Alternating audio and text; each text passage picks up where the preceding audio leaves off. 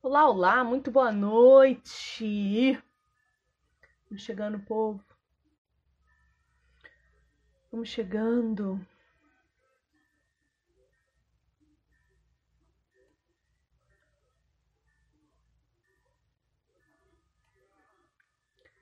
Que seja um papo bom para nós. Hoje a gente vai falar sobre anticoncepcionais e a saúde da mulher. A gente tem muito que falar sobre isso. A gente vai falar sobre planejamento familiar. A gente vai, a gente vai sugar a Mariana essa noite. Deixa eu já chamar ela para a gente começar.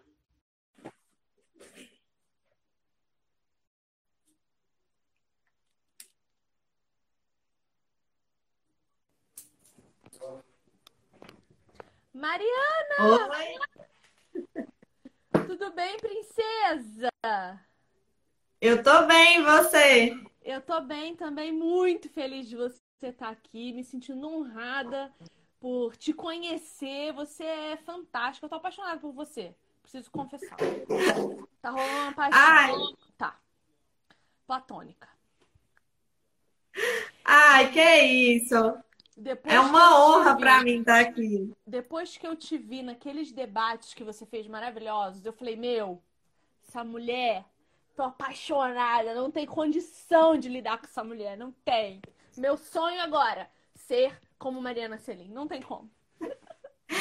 Você gostou do debate? Mulher, eu, eu me tremia, eu suava, eu fiquei nervosa por você. Eu falei, meu Deus do céu, eu vou ter um infarto. Como é que essa menina tá aguentando? E você linda, maravilhosa, assim, ó. E eu aqui, tendo um, um- um troço, quase morrendo, caindo pra trás. Você é incrível. Eu acho que diz respeito à convicção, né, Mari? Quando a gente sabe do que tá falando e tem convicção do que crê, não há satanás que nos abale. E isso é incrível, isso é lindo de ver. Eu fico feliz de ver isso numa mulher cristã, madura e- e que sabe o que está dizendo. Então, muito obrigada por estar aqui. Você é muito bem-vinda aqui. É... Ai, estou muito feliz, de verdade. Ai, Vi, eu que agradeço. Você é fantástica. Pra mim é uma honra mesmo estar aqui. Quando você me mandou o convite, eu fiquei, ai meu Deus, como assim? Que alegria, que privilégio. Então, estou muito feliz mesmo. Acho que esse bate-papo vai ser ó, maravilhoso. E quanto ao debate lá, até dá vontade de surtar. Olha, por dentro a gente dá uma surtada assim, mas por fora, né, a gente mantém a plenitude, Deus vai segurando assim a gente. E como você falou, né, a convicção. A gente sabe que está defendendo a verdade, né? A gente Verdade. conhece, acredita, então não tem para que temer. Você viu que ela ficou lá, né, se retorcendo quando eu falei da Bíblia. É verdade, eu vi, eu fui assistir o debate inteiro. Confesso, foi difícil para mim assistir aquilo, é, é- foi muito difícil mesmo. Eu fiquei bastante angustiada. Inclusive, quem quiser assistir, a Mari deixou os links todos lá no perfil dela, mas pense bem antes de ir, porque é angustiante. Mari, meu bem, é, eu te trouxe para falar sobre um assunto muito delicado, até para mim, que é a questão dos anticoncepcionais, dos métodos contraceptivos. E eu vou já te contar, eu não sei, provavelmente você não sabe, é, eu sou uma neófita, né? Eu nasci faz pouco tempo em Cristo Jesus. E eh, desde que me entendo por gente, desde que sei que sou mulher, eu não quero ser mãe. Nunca quis ser mãe, não me vejo mãe.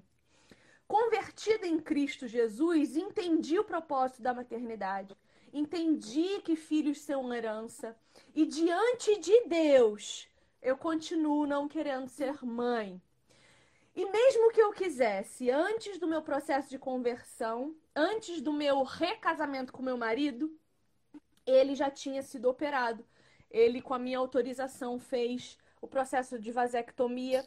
Então, nem que quiséssemos hoje, poderíamos, porque o processo de reversão é absurdamente inviável, enfim. Se Deus quiser, um dia adotarei, mas se Deus quiser, tá? Já falei pro Senhor que meu útero é dele, se ele quiser fazer um milagre, mandar um, um sêmen aqui, ele que mande. Não tem problema, meu útero é dele, mas ainda é um assunto delicado pra mim, porque honestamente, vou ser honesta com você, eu ainda não quero ser mãe, entende? Não é um desejo do meu coração, embora eu já tenha pedido para Deus mudar esse desejo caso fosse da vontade dele. Então, vou te passar as minhas dúvidas mais sinceras e honestas dentro desse assunto, tá? Pra gente poder conversar honestamente, porque eu não quero fingir que ai, acho tudo ótimo. Eu vou te dizer o que eu concordo, o que não e as minhas dúvidas reais. Então, eu quero que você comece explicando a questão do anticoncepcional, desde sua origem, né? Qual foi o intento da criação do anticoncepcional e por que, que ele é tão maléfico para nós? Depois a gente fala de planejamento familiar. Eu amei a sinceridade, né? Sem máscara, sem fingimento, ó, não quero ser mãe, não gosto e pronto. E eu gosto de gente assim, né? De realidade. Porque aqui no mundo virtual, a gente sabe que muita gente finge, muita gente coloca uma máscara, né? E fala aqui sobre várias coisas, mas dá a cara tapa assim, fala, ó, eu não tô sendo sincera, eu não gosto, eu não quero. Eu acho isso bacana, porque você está aqui de peito aberto mesmo, falando sobre a tua realidade. Sim. E aí, sobre o que, o que você fala assim, ah, eu não gosto. Eu acho que tem mulheres que realmente não vão ser mães, né? Inclusive na Bíblia a gente vê mulheres que não foram mães. E eu vejo que a mulher, ela é mãe de muitas formas. E nem sempre ela é mãe tendo um filho mesmo biológico ali, gerando uma vida dentro de si, parindo. Mas a mulher, ela é chamada para maternar, eu acho que você concorda comigo, de várias outras formas, Vivi. E você pode não ter um filho que você gerou ou ter esse desejo, mas eu tenho certeza que você exerce a maternidade de alguma forma na tua vida, porque isso é algo que é muito próprio nosso, a nossa feminilidade exala isso. Então eu sei que você de alguma forma cuida de pessoas, tem não, e o teu trabalho aqui já revela isso, porque talvez você seja mãe de muitas pessoas, de muitas meninas e nem sabe.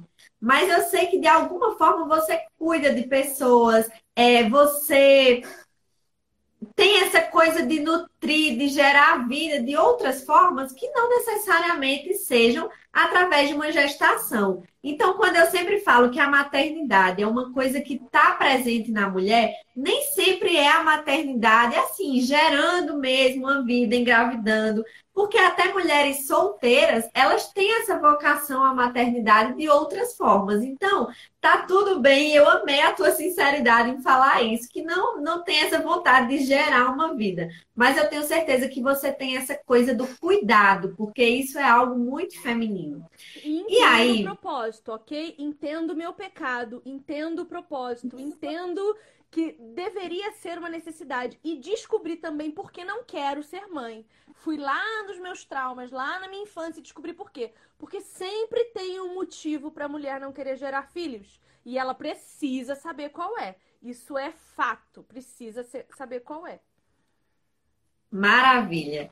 E aí, quando a gente fala né, sobre o surgimento dos anticoncepcionais, na verdade, formas de prevenir filho, né, contraceptivos sempre existiram, né? As pessoas elas sempre tiveram um jeitinho ou outro, talvez mais rudimentares, de prevenir filhos, não te tão tecnológicos como a gente conhece hoje, mas sempre existiu, né? Por isso que eu digo, a gente não pode atribuir ao feminismo os contraceptivos, porque não foi uma conquista, entre aspas, feminista, porque as pessoas sempre souberam um jeito ou outro de evitar filhos. Mas aí as pílulas anticoncepcionais, né, o DIU e todos esses hormônios sintéticos que a gente conhece hoje, de fato, tem uma influência muito feminista nessa conquista, uma responsabilidade do feminismo muito grande nisso. Por quê? Aí a gente vai para questões históricas mesmo. Antes do feminismo, né, há muito tempo atrás, era muito difícil você encontrar esse pensamento que as pessoas têm hoje de que filho é uma coisa ruim. Porque realmente as pessoas desenvolveram esse pensamento de que, ai, Deus me livre de ter filho. Filho é uma coisa terrível, não quero, quero adiar o máximo possível. E antigamente era muito difícil você encontrar alguém falando isso, porque na maioria das culturas, né, filhos sempre foram vistos como uma coisa boa, como uma bênção. Para o povo de Deus, sempre foi visto como uma bênção de Deus, como a própria Bíblia fala. E para outros povos, era visto como riqueza mesmo, como poder, como força de trabalho, você ter muitos filhos. Então, filhos, na verdade, sempre foram uma forma, assim, entre aspas, de ostentação. Mas aí vem o feminismo, e é importante a gente entender que o feminismo ele tem um objetivo. E qual é esse objetivo?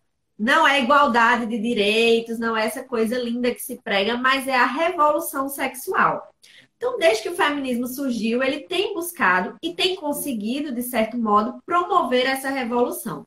Então, na segunda onda feminista, ali em meados de 1960, 1970, a gente vai ter esses testes né, das pílulas anticoncepcionais e feministas elas foram muito responsáveis por financiar alguns desses testes, né, desses estudos em relação às pílulas. Então, a principal financiadora foi a Margaret Sanger, e é muito importante a gente entender quem foi essa mulher, porque ela é um grande ícone feminista, mas ela, ela é a fundadora da Planned Parenthood, que é uma das maiores clínicas de aborto do mundo. São milhares de bebês mortos todos os anos nos Estados Unidos.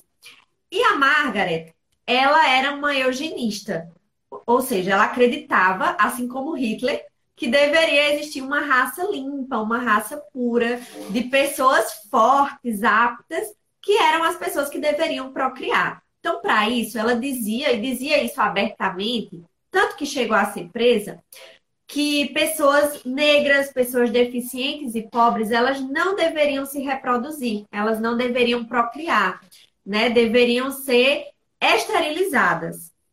E é tanto que as clínicas dela, elas foram abertas inicialmente em bairros pobres e de pessoas negras, como Brooklyn, por exemplo. E até hoje a maioria dos abortos feitos na Planned Parenthood são de pessoas pobres e negras. Isso não mudou.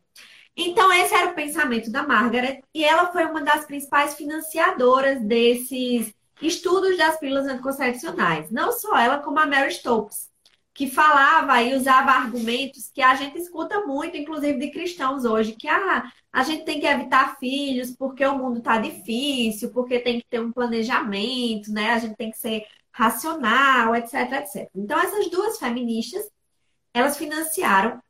E aí tem um médico que era o Gregory Pincus, que era quem fazia esses estudos com as pílulas anticoncepcionais. Só que o que acontece? Não existiam mulheres que se disponibilizassem para fazer esses testes, para serem cobaias. Primeiro, porque naquela época falar em contracepção era algo muito absurdo, as pessoas realmente rejeitavam essa ideia de evitar filhos. E era considerado, inclusive, crime em alguns locais você falar, distribuir informações sobre contracepção. Por isso que a Margaret também foi presa, porque ela distribuía cartilhas sobre isso. E segundo, porque as chances de você ter efeitos colaterais muito graves nesses testes era enorme. Então, quem era a mulher em sã consciência que dizia, não, eu quero participar desses estudos? Não tinha ninguém. O que, que aconteceu? A Margaret, o Gregory, a Mary Stopes, eles foram lá para Porto Rico, um país de terceiro mundo, né, um país pobre, e eles foram fazer esses testes lá com mulheres extremamente pobres. Só que eles não informaram para elas que esses te que eram testes, que elas estavam sendo cobaias, né? Talvez falaram ali que era um tratamento médico, alguma coisa, mas não disseram que eram testes de pílula anticoncepcional. O que acontece é que aí, durante esses testes, muitas mulheres tiveram efeitos gravíssimos colaterais e algumas chegaram a falecer, a morrer, sem ter noção de que estavam sendo cobaias como ratinhos em laboratório dessas pílulas. Então, essa é a história por trás das pílulas anticoncepcionais. E pílulas anticoncepcionais e aborto sempre andaram muito atrelados, porque no fim o que se pretendia, né, além desse controle de natalidade, isso fica claro porque tanto a Margaret como a Mary Stopes são fundadoras das maiores clínicas de aborto do mundo, era que as mulheres é, promovessem essa revolução sexual, pudessem ter relações sexuais livremente, sem a preocupação de ter filhos e aí caminhar mais para frente para o que a gente vê hoje, que é a realidade do aborto, que é muito comum e que a maioria das mulheres já defende. Então, essa é a história das pílulas anticoncepcionais. É interessante pensar que é, a gente está sempre procurando formas de encontrar atalhos para as coisas. Então, se eu quero fazer sexo à vontade, então eu tenho que procurar um atalho para isso. Então eu tenho que encontrar uma forma de legalizar o meu pecado. A gente está sempre querendo legalizar o nosso pecado, né? E a revolução nada mais é do que uma estratégia masculina, Porque se a gente for pensar, você vai saber falar disso muito melhor do que eu. Quem começa a falar de feminismo não são mulheres, né? Homens que começam a falar de, de, da revolução sexual, que começam a falar da liberdade sexual, que começam a instaurar um feminismo muito mais forte na década de 60, 70, que foi quando você fala aí da, do anticoncepcional. Estou falando besteira? Me corrija, por gentileza. Porque nós temos Não, eu... na cabeça do feminismo, né? Eu sempre falo que é impressionante, Vivi. Que bom que você tocou nisso, porque eu sempre falo para as meninas, como é que vocês não percebem que os maiores beneficiários do feminismo são os homens mau caráter? Vocês acham que estão abafando, que estão abalando, mas quem está se beneficiando com isso são os homens sem vergonha. E vocês aí achando né, que, ai, que maravilha é o feminismo. Porque quem se beneficiou mais da revolução sexual feminista? Os homens, esses homens sem caráter, esses homens de mau comportamento. Por quê? Porque antes se tinha justamente essa noção, né? Se o homem queria ter relação com a mulher, ele tinha que casar com essa mulher. Claro que existe, existe pecado, sempre existiu. Mas existia um senso de responsabilidade muito maior. Então, homem, você quer ter relação? Você vai ter que casar. Se você teve, você vai ter que assumir aquela mulher. Então, existia esse senso de responsabilidade, de família, de a preservação da mulher com o próprio corpo. Veio a revolução sexual feminista, e aí? Não, você pode ficar com quem você quiser, você pode ter relação com quem você quiser. E os homens acharam isso uma maravilha, porque agora eles podem ter relação com uma mulher que eles nem perguntaram o nome, conheceram ali numa noite, foi para um motel, no outro dia você não tem responsabilidade nenhuma de ligar, né, de mandar flores, de casar com aquela mulher. E além de tudo, você também não precisa se preocupar com filhos. Por quê? Porque a gente tem os métodos contraceptivos para evitar que isso aconteça. Então, a mulher, como ela é muito mais sensível, muito mais emocional, e ela tem mesmo esse caráter de acolher as coisas, quando ela tem uma relação sexual, por mais que ela diga, ah, eu sou uma libertina, eu não ligo, ela liga sim se o cara não liga para ela, se depois ela não namora com ele, se ele não se importa.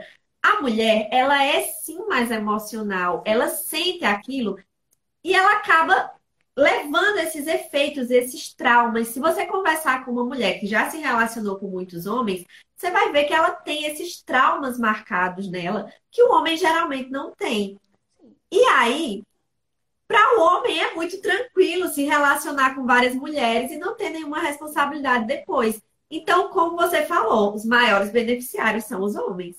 E é triste, porque até pouquíssimo tempo atrás, nem um século atrás, as mulheres elas eram deten as detentoras da imagem da pureza e da certeza. Não se questionava as mulheres. O que as mulheres falavam era verdade. Hoje a gente precisa de uma lei para atestar a veracidade do que uma mulher fala, que é a e que pior está sendo usada por mulheres mau caráter para destruir a vida de homens que não querem nada com elas. Então, a gente saiu de um lugar de pureza e santidade para um lugar de impureza e, e, e, eu não tenho nem palavras para dizer o que somos hoje. Nós somos a imagem da perversão.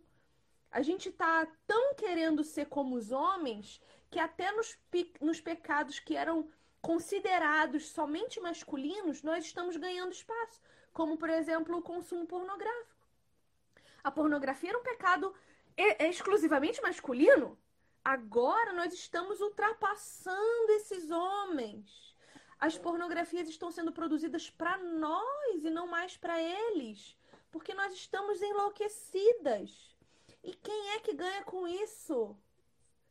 Na verdade, ninguém, porque ninguém cresce saudável sem família.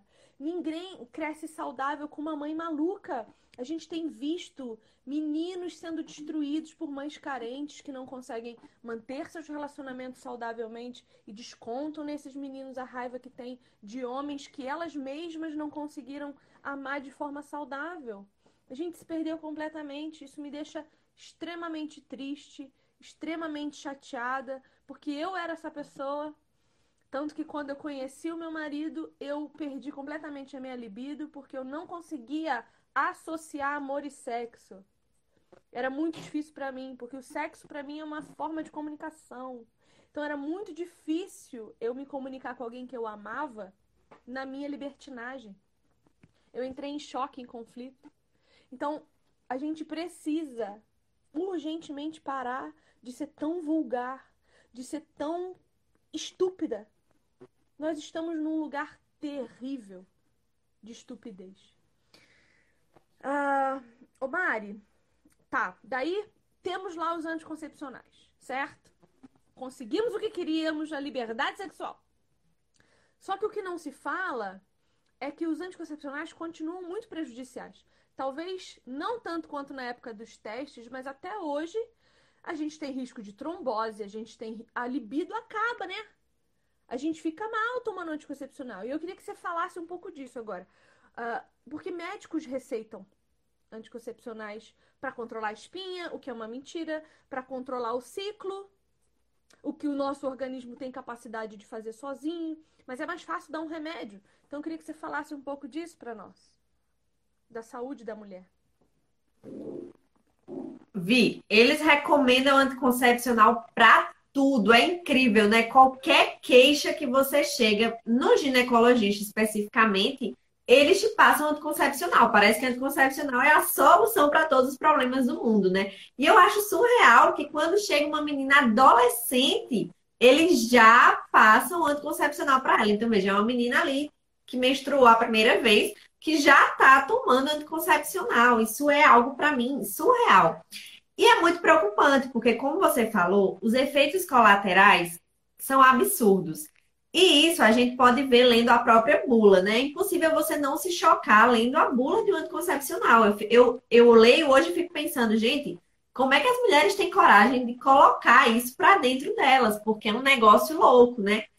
E aí a gente precisa entender, quando eu falo anticoncepcional, falo é, da maioria dos hormônios sintéticos, né? Porque o DIU também entra aí dentro dessa questão, também é extremamente prejudicial. É um corpo estranho dentro injeção do corpo da mulher. também, né? Tem mulherada aí que toma injeção. Nossa, injeção. Minha, uma, minha mãe resolveu tomar uma época porque você ficava três meses sem menstruar. Ela ficou três meses menstruando. E é injeção, você não tem como tirar do seu corpo. Tá ali. Você, você, você enfiou, acabou. Ela ficou três meses menstruada. Tendo hemorragia. Tem o adesivo, adesivo também, né? Que algumas mulheres colocam e tem, tem esse efeito aí também. Tudo, é muito louco isso, cara. É muito louco. Muita isso. coisa. A gente com medo de tomar vacina, mas não tem medo de tomar. É, eu não entendo esse, esse povo é doido, mas. Ai, eu tava conversando com uma amiga hoje, ela faz medicina e ela falou: olha, eu acho que o pior remédio que existe é o tal do anticoncepcional, porque eu nunca vi uma bula assim tão doida, com os efeitos colaterais tão ruins como a do anticoncepcional. E aí, realmente, porque muita gente acha que o anticoncepcional cura, né? Ah, eu tenho, por exemplo, síndrome dos ovários policísticos, vou tomar anticoncepcional porque vai curar ou vai curar minhas cólicas, por exemplo. E o que o anticoncepcional faz, na verdade, é mascarar. Isso é algo que os médicos dificilmente dizem às mulheres. Você não está curada do seu problema. O problema foi mascarado. Você colocou uma máscara nele, e aí uhum. parece que está tudo bem, mas não está. E aí o. O que é que acontece com as mulheres que tomam anticoncepcional? Primeiro, elas ficam menopausadas, né? Meninas adolescentes que menstruaram e já estão ali no efeito de menopausa. Por quê? Porque o anticoncepcional é justamente essa a intenção dele. É, é, ele finge ali os hormônios femininos, né?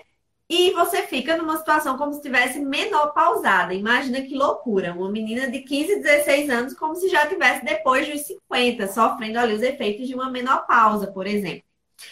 E aí, vem todos os efeitos colaterais. O primeiro, dificuldade de engravidar.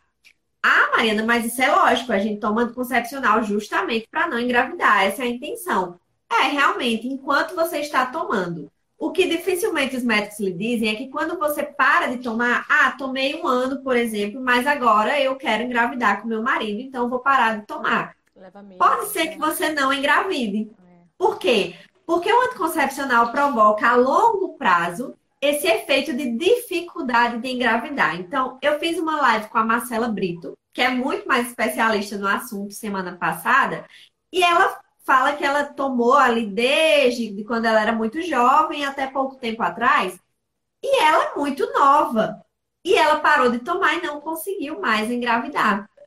Na verdade, o que ela conseguiu foi ter uma gravidez ectópica, que o anticoncepcional pode provocar isso.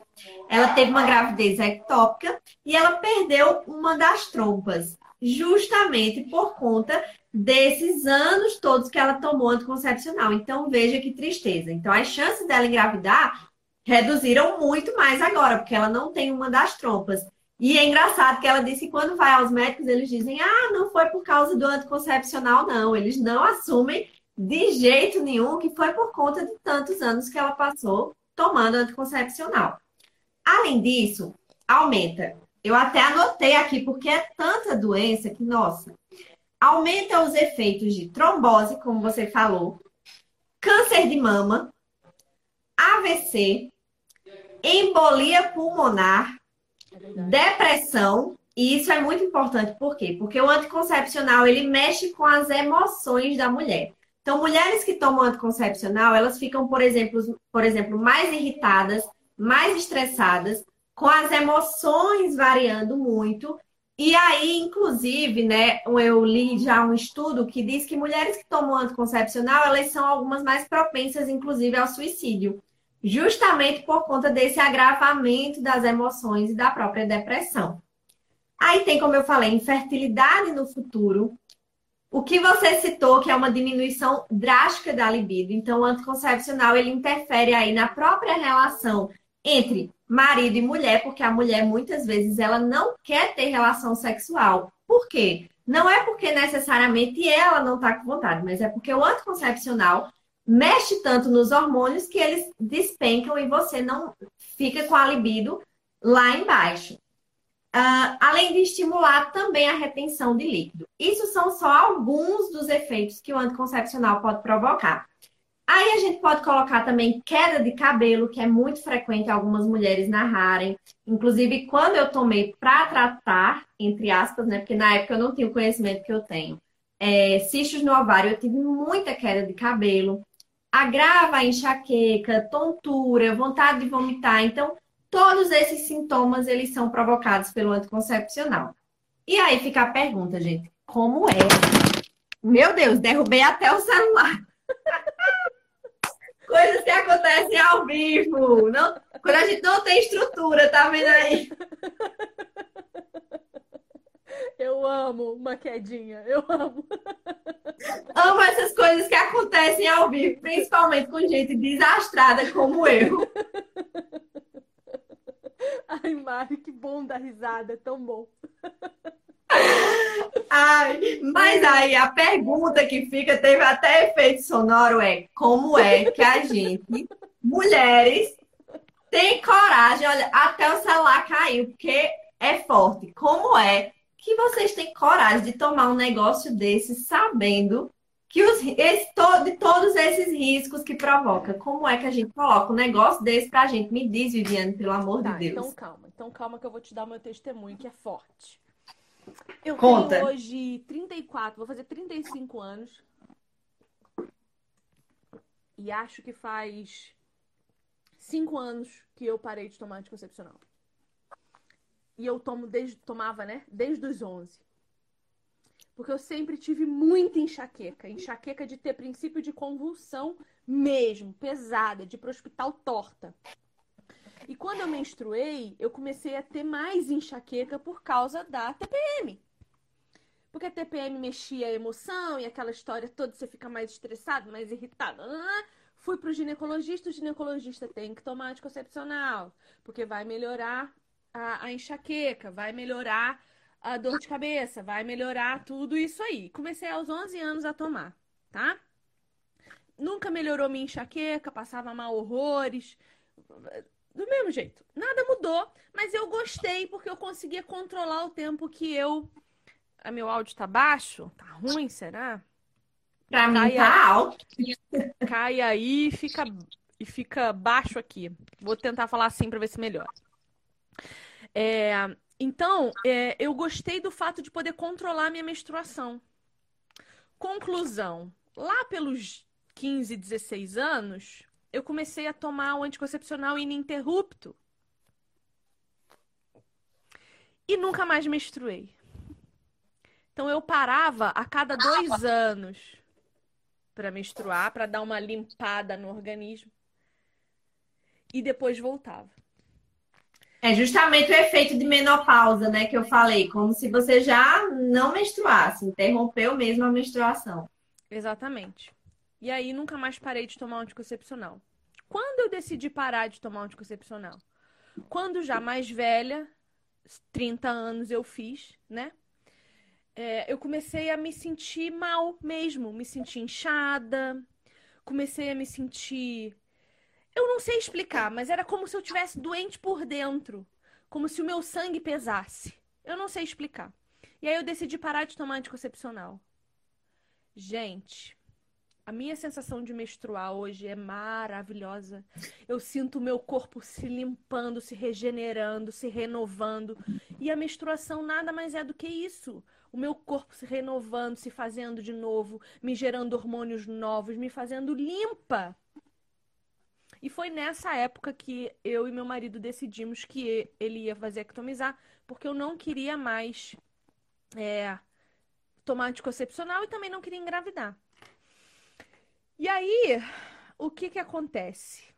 A minha saúde melhorou, a minha enxaqueca foi embora. e a minha vida é outra. Inclusive, uso. Eu tô tão saudável, tão saudável, que hoje eu uso absorvente lavável. Sabe aqueles de pano? Que hoje você compra eles tecnologicamente feitos, né? Então você tem um absorvente normal, igual com abas mas que você lava, você não desperdiça plástico, é, nem, nem essas coisas. Agora a questão é, Mari, e aí a gente começa a entrar no momento dramático dessa live. Se o meu marido não tivesse feito vasectomia e eu continuasse sem querer engravidar, não vamos pensar no pecado que eu cometia, ok? Vamos pensar o que eu teria que ter feito. Camisinha. É isso? Estou perguntando. É uma pergunta. Não necessariamente. Ó, é muito interessante. E aí eu acho que isso deveria ser difundido para mais mulheres, não apenas que só se fale sobre esses métodos que a gente conhece.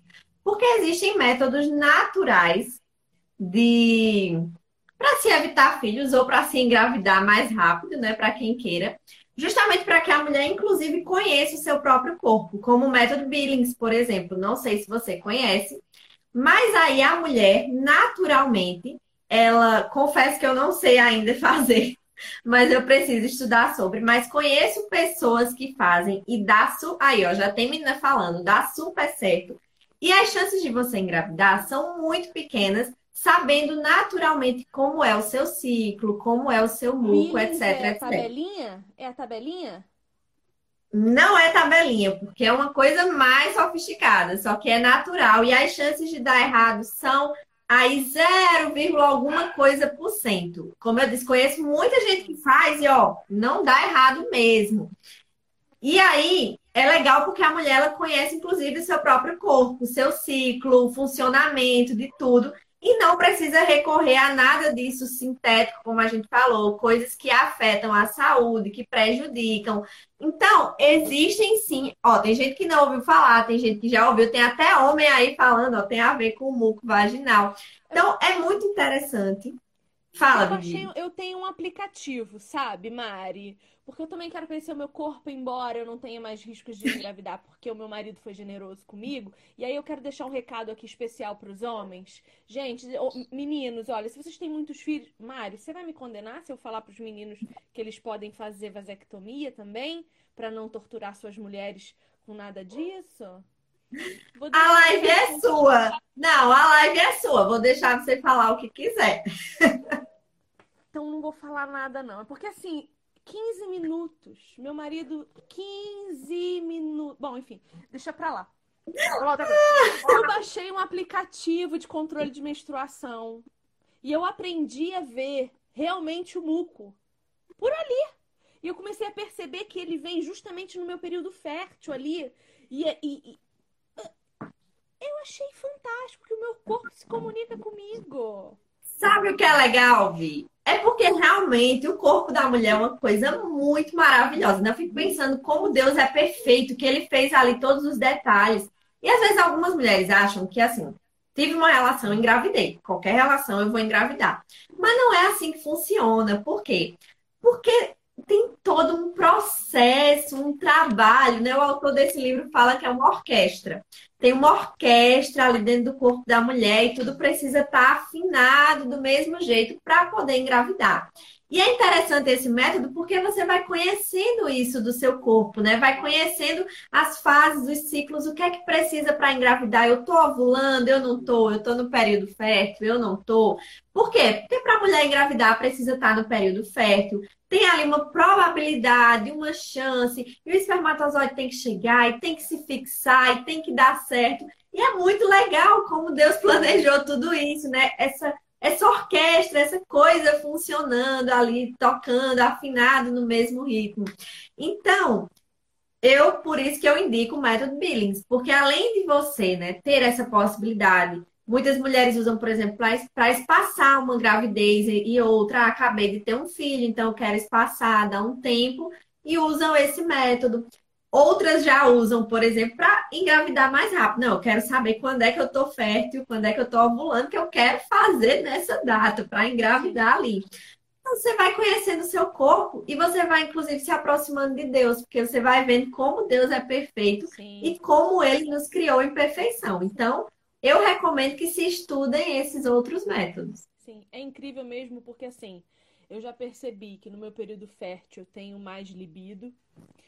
É, anteontem eu tava super melosinha com meu marido, aí eu fiquei menstruada. Ele falou assim: é, né? Por isso que você tava carinhosinha ontem, carentinha, né? Ele já sabe quando eu estou de TPM. Então, é, o, o nosso corpo é incrível mesmo, é lindo mesmo. Ô Mari, eu já vi você falando numa live que você não vai é, se prevenir, né? Quando você casar e você tá às vésperas aí do seu casamento, você vai ter quantos filhos Deus mandar para você. Eu acho isso lindo, belíssimo. No entanto, a gente sabe que não são todas as mulheres que têm condição de tomar essa decisão. Mulheres que às vezes têm um, dois filhos e já passam bastante necessidade para conseguir manter. E essa é uma, uma, uma das coisas que eu mais vejo de questionamento das mulheres que querem sim ter uma vida de acordo com a vontade de Deus, mas entendem também as suas limitações. Uh, antigamente a gente vivia em comunidade. Então, ter muitos filhos era sinônimo de uma comunidade que se apoia, que cresce junta, que todo mundo ajuda a criar todo mundo, a coletividade caçava, a coletividade alimentava. Hoje, nós estamos sozinhos. Então é uma mulher cuidando de vários filhos. E a gente sabe como isso é difícil.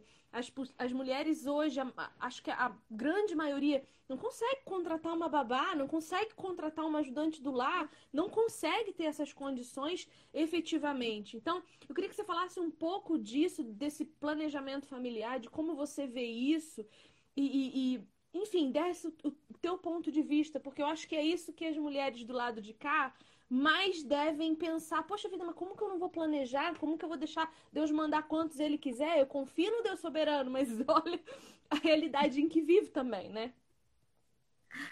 Então, tem algumas questões aí, né? Longe de mim querer, como é que eu posso falar? É, dar uma, uma carteirada teológica aqui, porque eu talvez não tenha conhecimento bastante para fazer isso, né? Não sei. Algumas pessoas veem de fato como uma ordenança divina, né? Crescer e multiplicar e ter filhos. E eu acho que eu pendo um pouco para esse lado. Mas meu noivo está dizendo zero prevenções. Ainda bem que eu achei um assim, ó, pirado igual eu. Mas aí é, eu não quero dar carteirada teológica, até porque é, pastores que estão ali na mesma linha reformada que eu, como Augusto Nicodemos, por exemplo, eles não são contra a contracepção. E eu não sou contra a prudência, porque algumas pessoas acham que ah, você é contra ser prudente, de forma alguma. Eu entendo que a gente precisa ter prudência, que a gente precisa avaliar situações e situações. Ah, algumas pessoas perguntam: ah, e uma mulher que não está em condição de saúde de ter um filho, você é, é contra ela ela usar contracepção? Claro que não, a gente precisa ter bom senso. Existem situações e situações de saúde, de condições, às vezes, de miserabilidade, em que a pessoa realmente não está em condição de ter mais filhos. Enfim, estruturas familiares diferentes. E aí, eu não, claro, não, não tenho, não sou louca ao ponto de querer adequar a minha realidade a todas as realidades. E eu acho que o, próprio Senhor também, né, ele tem o bom senso de não fazer isso, a Bíblia. Então, não vou dar carteirada teológica aqui de dizer que todo mundo tem que se abrir à vida como eu faço. Mas aí eu acho que existe uma linha tênue muito grande também entre isso e a questão da eugenia, porque eu vejo muitas pessoas usando aquela justificativa que a Margaret Sanger usava de que ah, quem é pobre não deveria procriar, quem é pobre não deveria reproduzir. E às vezes a gente acha que é uma espécie de cuidado. Ah, não, eu estou cuidando, tendo cuidado com aquela pessoa.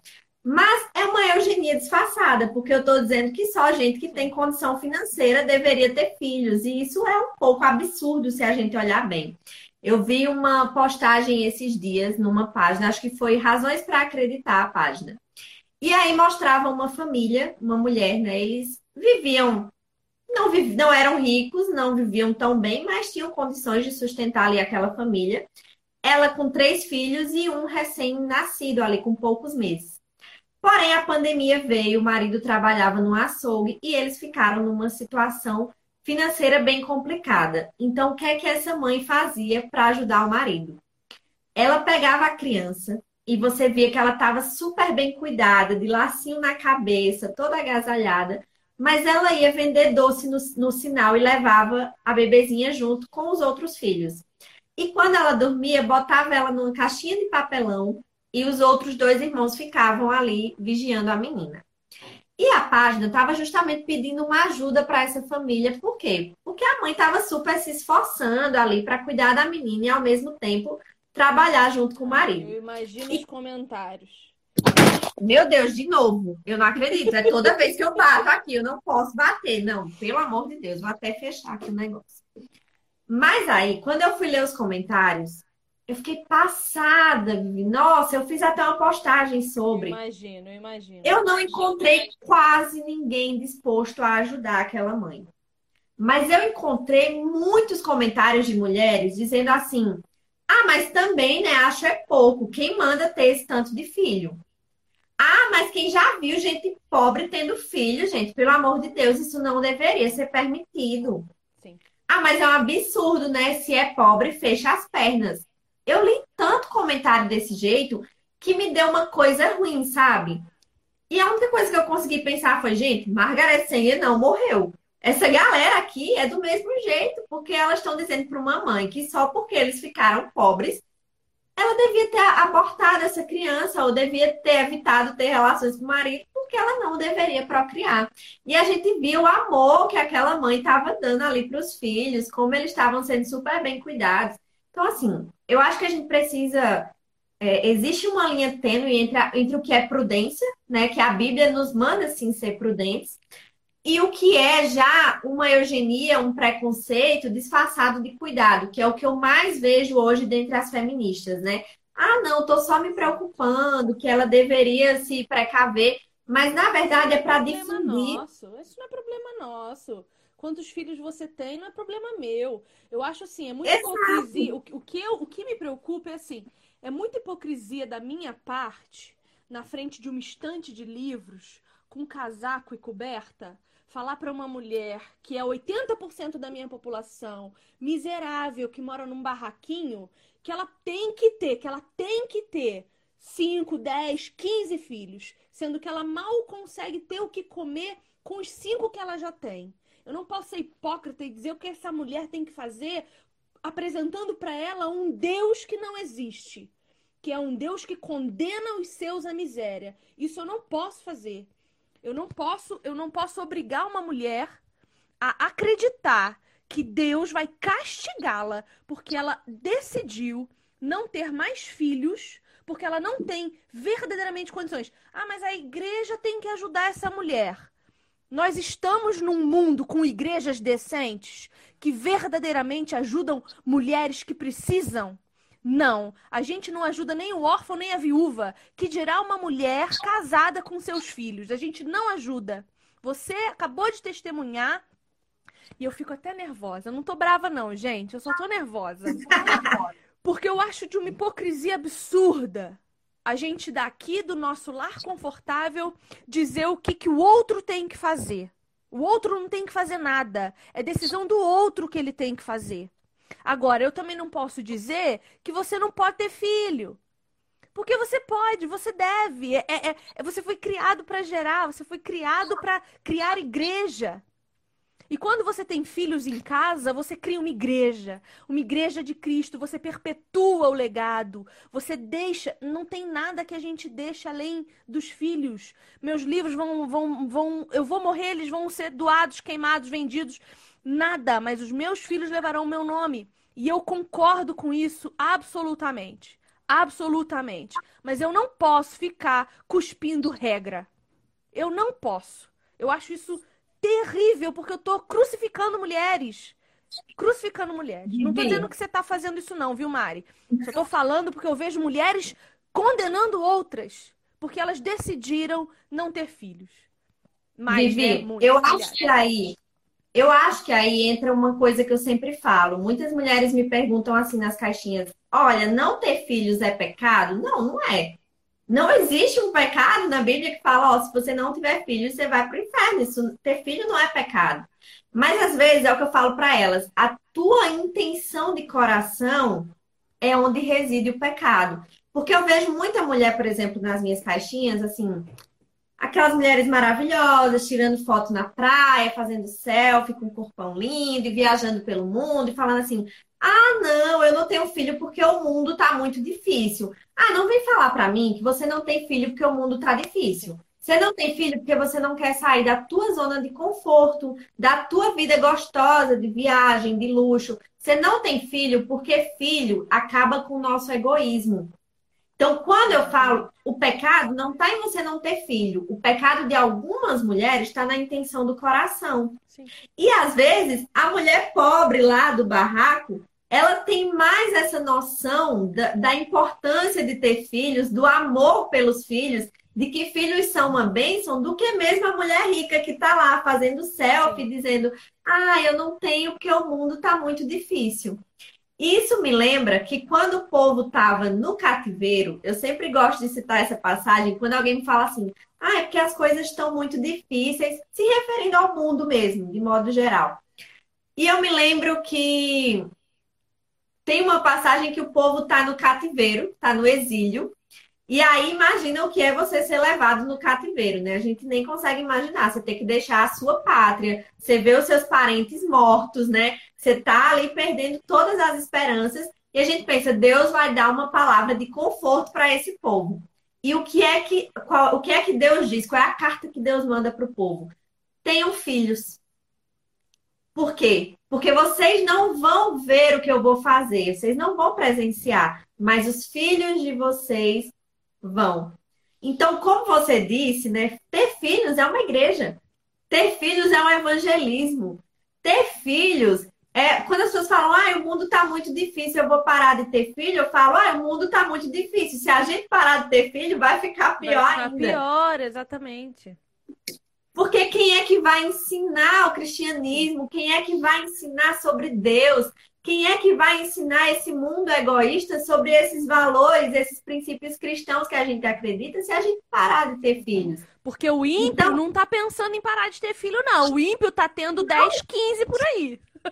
Pergunta para os muçulmanos o que é que eles acham. Eles estão tendo filho a rodo. É, né? Eu vi uma reportagem essa semana dos chineses lá, né, comunistas, falando para o pessoal ter filho, porque eles entendem que filho é uma propagação daquilo que você acredita. Sim. E para o cristão é uma propagação do próprio Cristo.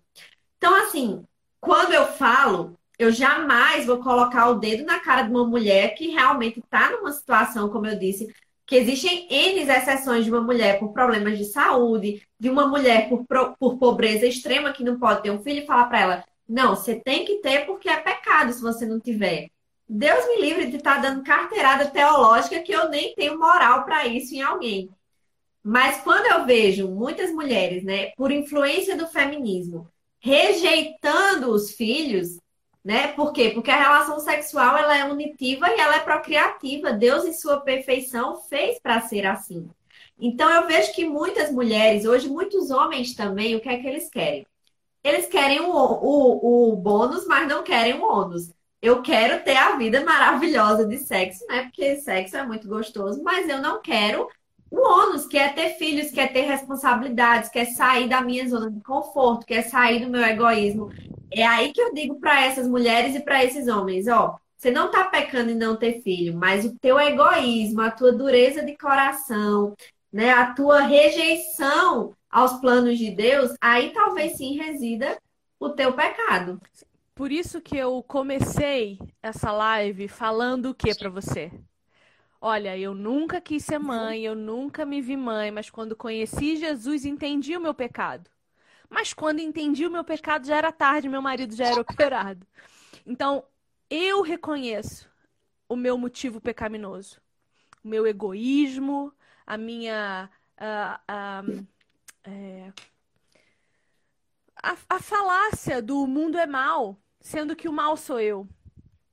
Então, a gente, para decidir não ser mãe, a gente precisa primeiro olhar para o nosso coração e saber por quê. Olha para a tua infância. Por que você não quer ser mãe? Porque sua mãe foi uma mãe ruim? Olha para tua adolescência. Por que você não quer ser mãe? Você tem medo? Do que que você tem medo?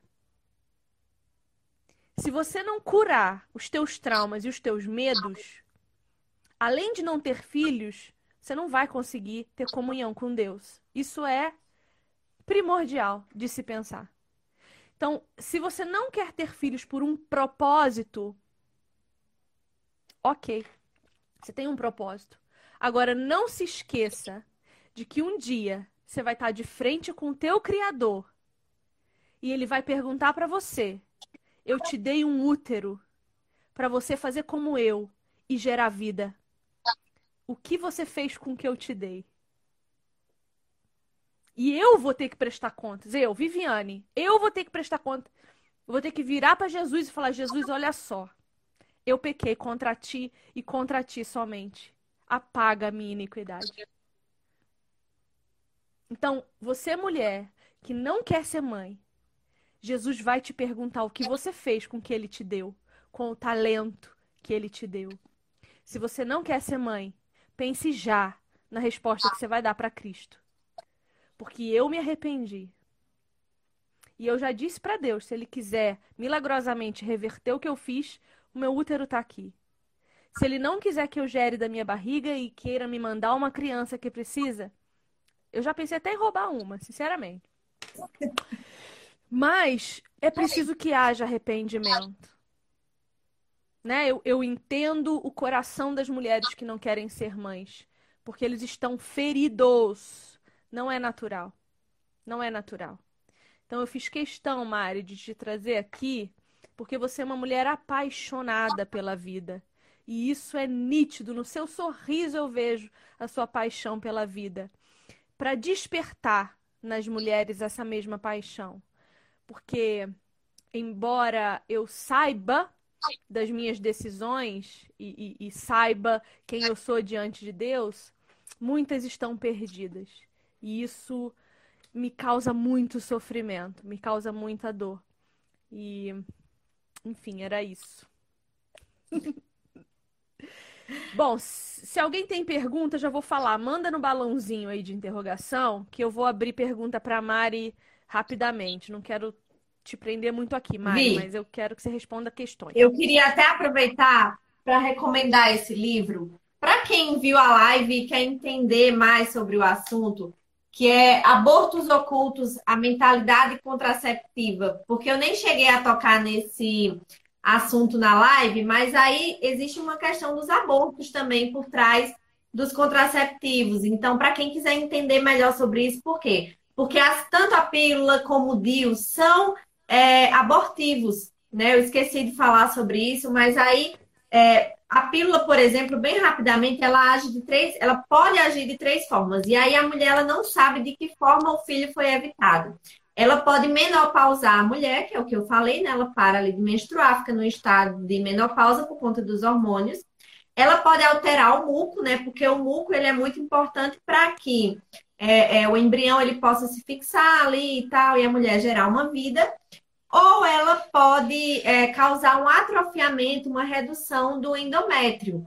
E aí, quando isso acontece, existe uma probabilidade muito grande de existir um aborto. Porque quando esse embrião, né, esse espermatozoide, eles vão é, tentar se fixar ali, explicando de forma bem rápida, porque a live já está no fim, eles encontram um ambiente não. Fica sossegada, fica sossegada. Pode falar com Eles encontram encontra um ambiente quando ele, o espermatozoide, ele chega para se fixar na parede uterina, ele encontra um ambiente hostil, um ambiente inóspito, né? Porque foi alterado tudo ali no organismo da mulher. Então, o que acontece? Ele pode é, pode provocar, como eu falei, uma gestação ectópica.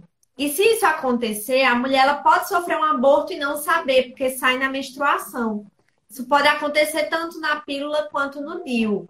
Então, existem muitos, é por isso que o nome do livro é Abortos Ocultos, porque existem muitos abortos que acontecem e a mulher não sabe, porque saiu ali na menstruação e ela não sabe que foi um aborto. Então, imagina quantas mulheres que tomam anticoncepcional ou que têm um DIU que já sofreram abortos e não tem nenhuma noção disso.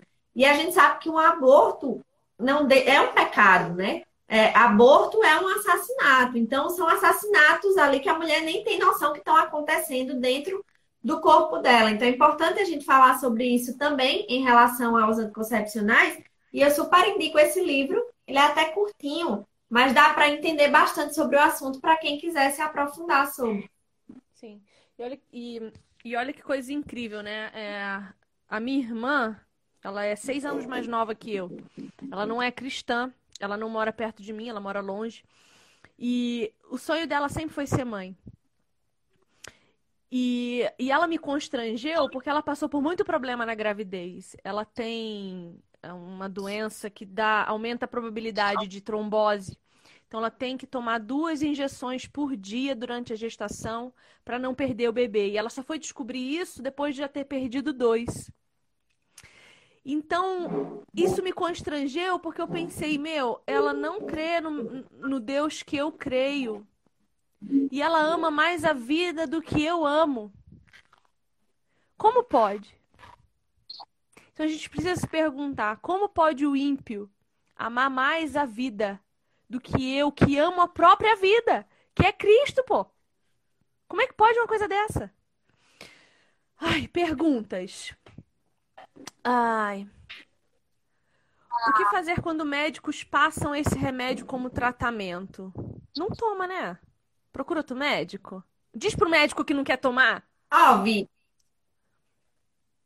Hoje já tem muitos médicos que passam tratamento, outros tratamentos que não sejam, né, as pílulas anticoncepcionais. Inclusive eu indico, né, que sigam o doutor Doutor Felipe Duarte, ele fala muito sobre isso, a doutora Roberta Filgueiras. Então, eles já passam outro tipo de tratamento, e eles falam muito sobre isso no Insta deles, que não sejam os anticoncepcionais. Então, eu recomendo que procure outro, outro médico ou diga que não, não vai usar esse método e peça para que ele apresente outro. Até porque hoje já existem muitos médicos que entram nesse consenso de que as pílulas anticoncepcionais elas não fazem bem à saúde e já não recomendam. Então, sempre falar para o médico, ó, eu não quero, não vou fazer uso. Se você não puder receitar um tratamento, eu procuro outro médico. Sim. E você sabe que uma amiga minha que é nutricionista falou que é possível com alimentação tratar a endometriose? Ela falou para mim. E exercício. Exatamente. Não precisa tomar anticoncepcional para isso. Para quem tem problema de endometriose ou dores, abdom... ou dores anormais, tem método, acabei de falar. alimentação e atividade física. É... Próxima. Algumas mulheres tratam patologias com anticoncepcional. Ah, já falamos também, né, Mari? Tudo isso, procurar outros métodos que existem. É porque os médicos, né, que não, não pensam como a gente, eles escondem mesmo. Mas existem outros métodos que tratam que não são anticoncepcionais. E aí a gente pode dizer que fazer uso de anticoncepcional é pecado, Mari? Ó, lá vem eu. A galera me induzindo a dar a carteirada teológica. Ó, como eu disse, não vou dar carteirada porque eu realmente não tenho conhecimento teológico para isso. Mas na minha concepção, eu entendo como sendo. Então, por isso eu não pretendo fazer uso. Mas aí não vou, não vou dar carteirada, né? Tá, então eu vou dar, tá bom? Perguntas que você deve fazer quando você toma um anticoncepcional. É saudável? Porque o teu corpo é templo do Espírito Santo. É natural? Porque se não é natural, não foi Deus que, que te permitiu uh, usar, né? É, então, assim, não faz bem à saúde. Então você não tem que tomar. Você está pecando contra o teu próprio corpo. Um, vasectomia é pecado? ai, ai, vamos para a motivação do coração. Por que você está fazendo Vocês querem que eu seja expulsa da live, né? Não. Você pode falar a verdade, Mari. Eu já encontrei com todas essas verdades, porque cada um analise-se a si mesmo, né? Deus não mente para ninguém, nem para o pecador. Então, pode falar. Vivi, eu falei que não ia dar carteirada, mas eu estava aqui pensando, inclusive a Marcela também falou sobre isso na live comigo, que com certeza você, você conhece o pecado de Onan, né? Que ele ali interrompia o coito justamente para que a sua cunhada não engravidasse, né? E aí muitas pessoas falam, na, é, na, tá na Bíblia essa história para quem não conhece, que Onan, Deus matou Onan por conta que ele não dava filhos à sua cunhada e era uma lei que quando o marido morria, né, quando ela ficava viúva, o irmão dele deveria ir lá e dar filhos a ela. Só que essa lei, ela foi instituída depois da história de Onan.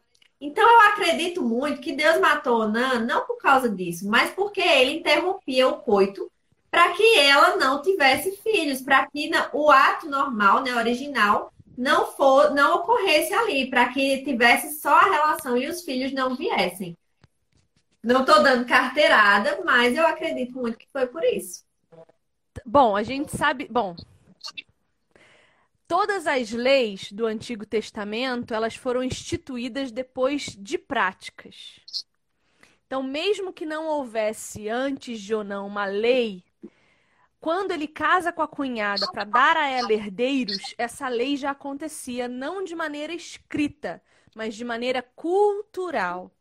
Mas eu creio que a gente pode associar as duas coisas sim, porque o pecado, por exemplo, da masturbação é agravado por causa de um orgasmo ilícito. Então a gente tem um orgasmo sem propósito sendo praticado por Onan, ok? Então não, não sobre a lei, mas sobre a, ilici, a ilicitude do, do gozo sem propósito. O orgasmo para Deus tem propósito, que é uh, tanto o prazer do homem e da mulher na união do corpo, mas também do, uh, enfim, do, do, da procriação.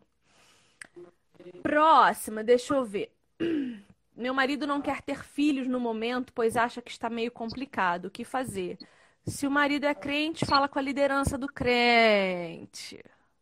Pastor tem que entrar no meio dessa conversa aí. O que, que você acha, Mari?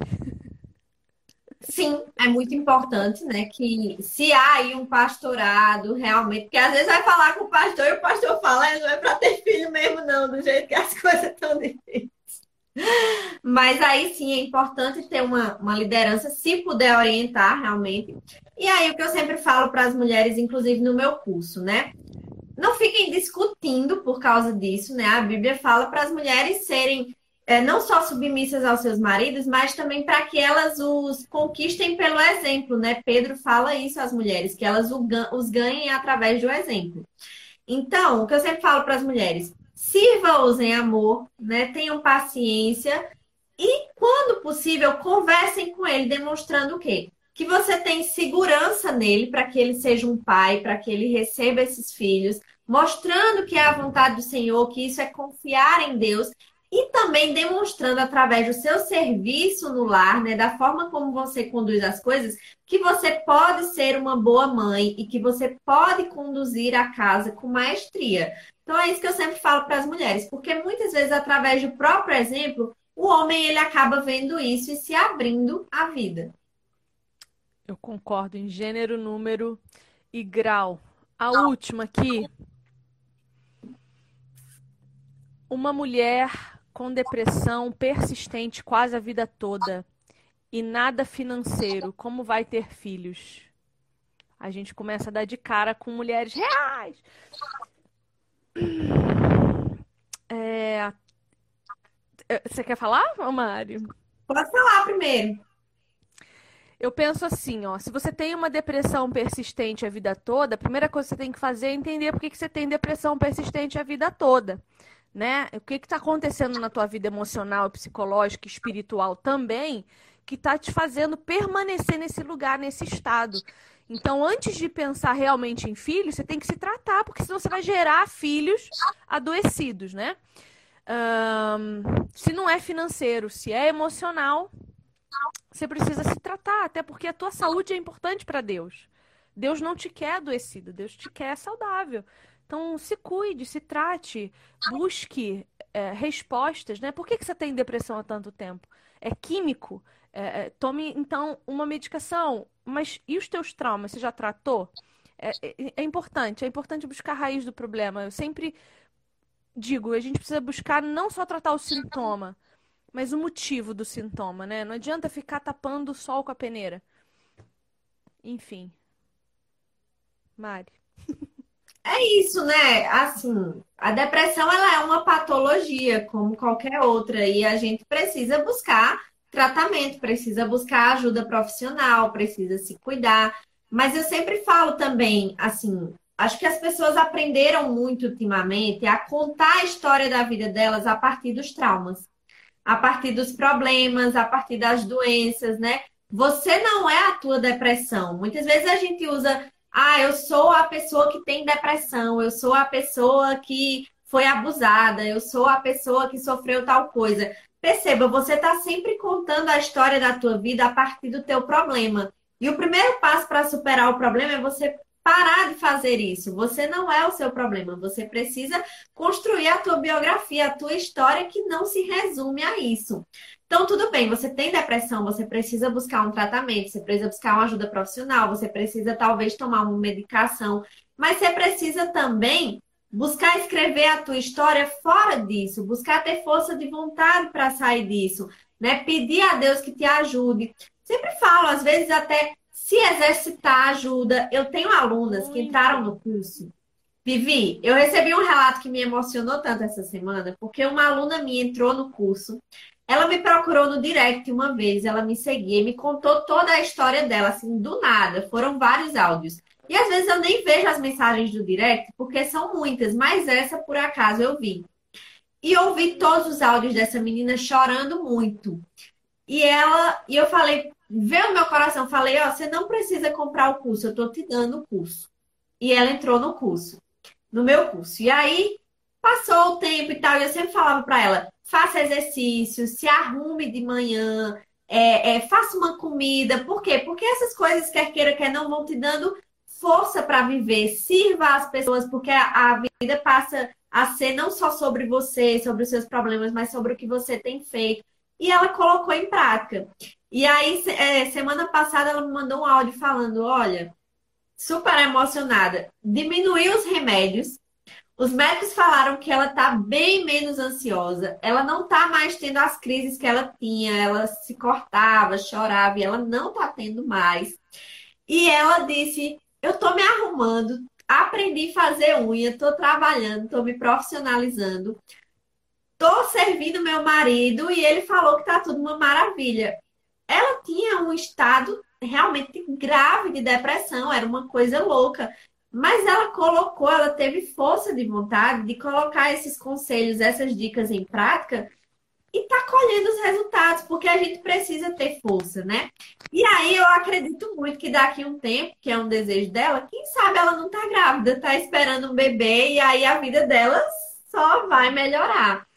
Então, a gente precisa buscar tratamento, mas a gente precisa também ter força de contar a nossa história, não a partir dos nossos problemas, mas a partir do que Jesus é capaz de fazer na nossa vida. Sim. E Jesus deixa um ensinamento para nós que eu acho que é o maior ensinamento que ele nos dá. Ele diz para nós assim: que nós possamos servir o nosso irmão. Amar o próximo não é um sentimento. Não é um amor que faz o coração acelerar. Amar o próximo é servir o irmão.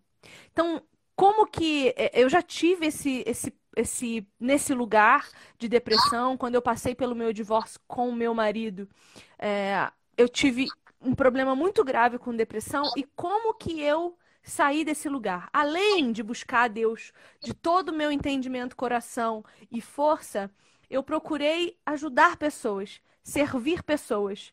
Porque aí o foco deixou de ser eu. O foco passou a ser o outro. E o outro é imagem e semelhança de Deus. Então, quando eu olho para o meu irmão, eu vejo Cristo. Quando eu sirvo o meu irmão, eu sirvo a Cristo. Porque Deus também disse para nós, na pessoa de Jesus, um dia você me alimentou, um dia você me vestiu, um dia você me matou a minha sede. Porque você me ajudou. Mas Jesus, quando foi isso? Quando você ajudou alguém que precisava. Então, sirva pessoas, abrigos, asilos, pessoas em estado de vulnerabilidade de rua. Faça alguma coisa por alguém para que o foco deixe de ser a sua dor e passe a ser a dor do outro. Isso é curativo, isso é transformador. E isso faz com que a gente saia do nosso estado de letargia, porque a depressão nos coloca num lugar letárgico, né, que é muito ruim. Eu vi uns stories teus esse dia, esses dias a menina perguntando, eu não lembro da pergunta, mas a tua resposta foi: eu me arrumo todos os dias para os meus. Isso é muito importante. Eu, eu, eu, imagino que você faça home office, eu também faço home office, eu não saio de casa. Muitos dias eu fico em casa. E isso mexeu comigo, porque eu não sou de me arrumar para ficar em casa. Agora vai ser. E eu te agradeço por isso. Você me trouxe um entendimento diferente a respeito da minha própria vida, né? É... E eu te agradeço. Eu te agradeço por essa live, eu te agradeço por esse tempo, eu te agradeço por me ouvir, ouvir as minhas, as minhas confissões, ouvir aqui os meus pecados, porque eu creio que quando confesso a um irmão, Deus também ouve e se não me perdoou, me perdoa. Então, muito obrigada por você ter vindo aqui, por ter aceitado o meu convite. É, é um prazer para mim te receber. Eu te admiro, respeito você, respeito a forma como você enxerga a sua vida. Te desejo um casamento incrível, que você possa ter uma escadinha de filhos e, e assim que transborde alegria e que você continue sendo inspiração para muitas mulheres, como é também para mim. Muito obrigada, viu, Mari? Ai, eu fico até emocionada ouvindo essas palavras de alguém como você, Vi. Nossa, foi, foi maravilhoso, foi um bate-papo muito gostoso. Eu amo quando as lives são assim, né? Um bate-papo mesmo. Não tem script, não tem rascunho, é só a gente conversando. E o que eu vi aqui foi uma mulher abrindo o coração mesmo. E como eu disse, eu gosto disso. Né? Aliás, o que nos diferencia, né? Algumas pessoas acham assim, ah, os cristãos se acham muito santos, acham que não erram. Não. O que diferencia a gente é essa capacidade que a gente erra, mas a gente se arrepende, a gente confessa os nossos pecados. Essa capacidade de vir aqui e dizer, ó, eu sei que eu tô errada, eu sei que eu pequei contra o Senhor, mas eu tô aqui confessando, eu tô aqui rasgando meu coração mesmo e falando. É isso que nos diferencia. É isso que é isso que o Senhor quer, né? Eu acho, de nós, é essa sinceridade de coração, de se, de, de se derramar mesmo diante dele e diante dos irmãos, porque a Bíblia diz, né, para nós confessarmos os nossos pecados uns aos outros. E é uma delícia ter pessoas como você, para quem a gente pode falar alguma coisa e que você pode falar para mim. E a gente se entende aqui no final e, e conversa numa boa. Então, eu gostei demais. Eu fiquei muito feliz quando você me convidou. Para mim, como eu disse desde o começo, é uma honra enorme estar aqui. Te conheci há pouco tempo, mas é uma pessoa que eu já admiro, que eu já tenho um carinho muito grande. Uma pessoa super simpática. E eu espero que a gente possa fazer, inclusive, outras lives sobre outros assuntos, porque eu sei que você tem alcançado muitas pessoas através do teu Instagram. E eu desejo que cresça, que isso cresça, que outras pessoas cheguem, porque, como eu disse, você tem somado, você tem agregado. E você disse, ah, faz pouco tempo de convertida, mas você já tem feito muito nesse pouco tempo, pode ter certeza o Senhor ele se agrada de corações assim como o seu. Então, obrigada mesmo pelo convite. Foi um prazer para mim. Você é sempre bem-vinda aqui, Mari. Quando você quiser voltar, você me fala e você volta a hora que você quiser. Meu Instagram tá de portas abertas para você sempre. Você é uma fofa de verdade. Eu estou, estou enamorada de Maria. Então, espero que todas as minhas meninas te conheçam, se apaixonem também e sigam você, porque você é incrível. Muito obrigada. Um feliz casamento para você e que Deus abençoe sua vida e continue te levando longe, porque eu sei que você ainda tem muito o que fazer e muita gente para alcançar, tá bom? Deus te abençoe. Muito obrigada. Beijão, Deus te abençoe, Deus abençoe Amém. seu casamento. E Deus Amém. decida aí, descanse na vontade dele, porque ele tem o melhor para nós. E descansar nele é a melhor coisa. Ele que mande, ele que mande. Tô aqui, ó, só esperando ele mandar para eu fazer. Eu amo receber uma ordem de Deus e ter o privilégio de obedecer. Para mim é uma benção, seja a ordem que for. De Senhor, tá, tá tô aqui, viu? Beijo, meninas. Obrigada por terem ficado aqui. Lucas também, o noivo maravilhoso. Um beijo.